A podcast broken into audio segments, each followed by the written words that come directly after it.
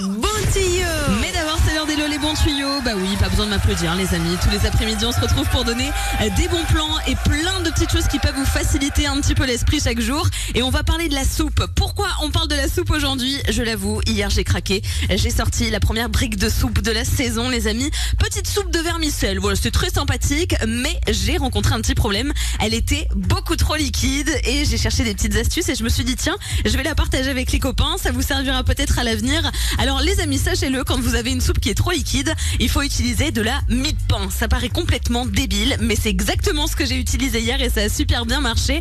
La mie de pain, elle va vous servir, eh bien, tout simplement à absorber le liquide qu'il y a en trop sans dénaturer le goût de votre soupe. Donc comme ça, vous videz pas la moitié dans le lavabo et vous vous retrouvez sans rien au fond du bol. Ça, c'est la première astuce pour une soupe qui est trop liquide. Et au contraire, si votre soupe est trop épaisse, à ce moment-là, bah, faut ajouter un diluant et vous pouvez partir sur de l'eau ou alors tout simplement un bouillon. Mais attention à ne pas ajouter trop de liquide, notamment quand vous faites une soupe avec des légumes verts, parce que c'est là que ça tourne mal.